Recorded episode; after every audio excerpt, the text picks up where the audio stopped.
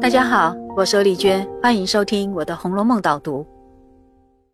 今天我们读到了《红楼梦》的第五十五回，这一回是探春个人真正的隆重登场。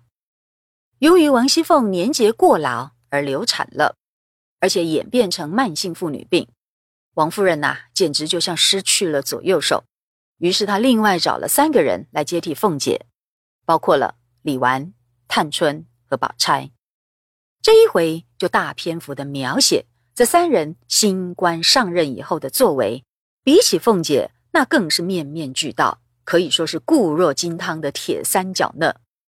而选定这三个人的王夫人，也展现出用人的绝佳才能。最主要的是，她重用并非亲生的探春，可见她心胸宽阔、爱才，也因此凸显了探春非凡的品格和能力。而探春的一鸣惊人，就表现在回目上所说的“入侵女，余妾争贤妻，欺幼主，刁奴续险心”。透过他所遇到的这两个障碍，甚至困境，就绽放出他最与众不同的优点。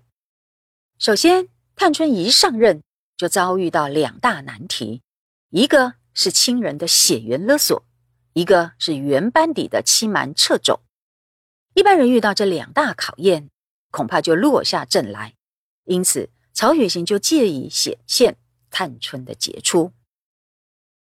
首先，第一个难题是回目上所说的“入侵女，余妾争贤妻”。余妾是指赵姨娘，她入侵女，也就是欺凌羞辱自己亲生的女儿探春，因此引发了争贤妻的纷扰。那是怎么样的一回事呢？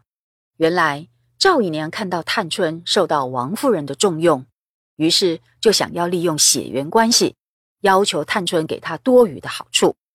但是从贵族世家的宗法制度来说，赵姨娘是个妾，妾和她的本家都和主家没有亲属关系，因此探春的母亲是王夫人，而不是赵姨娘，而探春的舅舅也是王子腾，并不是赵姨娘的兄弟。赵国基，探春所宣达的道理是完全正确的。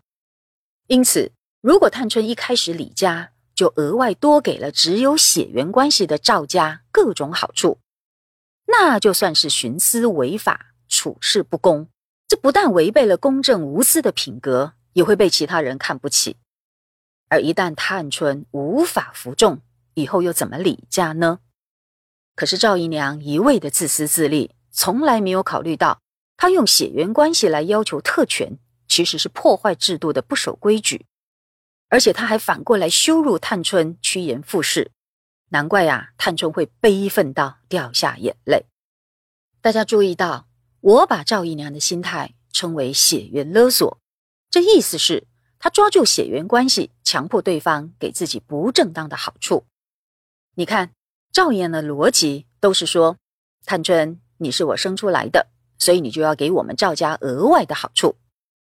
可是大家要认真想一想，血缘只是一种天然的生物关系，并不应该拿来强人所难，更不能作为逼人家做坏事的理由。何况呢，赵姨娘也根本不爱这个亲生女儿，所以才会这样羞辱探春。而你知道吗？现代心理学的研究已经证明。其实，母爱并不是与生俱来的本能，而是必须要后天培养的。所谓的血浓于水，其实并没有这么大的力量。因此，探春从小跟着王夫人长大，这两个人之间才有真正的母女之情。而且最重要的是，一个人的品格是他自己要负责的，并不会因为生了子女就变成好人。你看赵姨娘不就始终都是这样的不明是非、唯利是图吗？难怪后面第六十五回里，贾琏的心腹心儿就把这一对血缘上的母女比喻为老瓜窝里出凤凰，意思是探春是一只辉煌高贵的凤凰，可赵姨娘仍然是一只漆黑粗俗的乌鸦。凤凰怎么可以做乌鸦的事呢？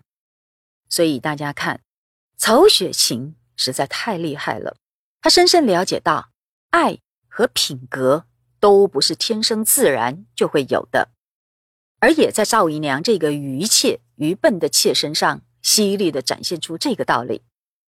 那么，这就是探春一上任就遇到的大难题，但是她并没有屈服，而是用客观公正的法和理，抵挡了赵姨娘的血缘勒索和人情压力。他把一般人容易碍于人情的困境给扭转了。也就是说，一般人在待人处事上会考虑的是情、理、法这个顺序，但如果情会导致违法犯理，让人堕落，它是一种私情，那么探春就会采取法、理、情的顺位，让世界可以公正的运作。探春这种眼光和魄力。就连带解决了上任时所遇到的第二个难题，也就是欺幼主、刁奴续显心。那些刁奴在赵姨娘事件里清楚看到探春是公正无私、精细缜密、不可欺瞒，以至于原本所带有的险心也就化为静心。从此以后，兢兢业业的办事，不敢轻佻敷衍。难怪探春获得了凤姐高度的赞赏。你看，凤姐听了平儿回来的报告以后，就十分赞赏的说：“好，好，好，好个三姑娘！我说她不错。她虽是姑娘家，心里却事事明白，不过是言语谨慎。她又比我知书识字更厉害一层了。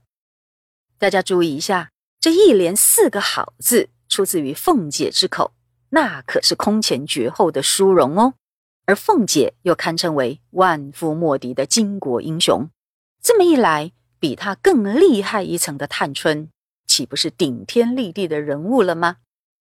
确实，探春比凤姐更厉害一层的，不只是治家理事的才干，她更卓越的是一种超越性别的胸襟和气度。请看她对赵姨娘所说的话里面，还包括了这一段。她说。我但凡是个男人，可以出得去，我必早走了，立一番事业。那时自有我一番道理。偏我是女孩儿家，一句多话也没有我乱说的。可见探春了解到性别对她所造成的限制，而这种慧眼已经是超时代的洞察力，连宝钗、黛玉、凤姐这些最优秀的女性都没有意识到。这更证明了探春是《红楼梦》里最具有现代女性意识的人物。于是下一回就开展她整顿改革的新局面了。那么这一回的导读就讲到这里，我们下次再会。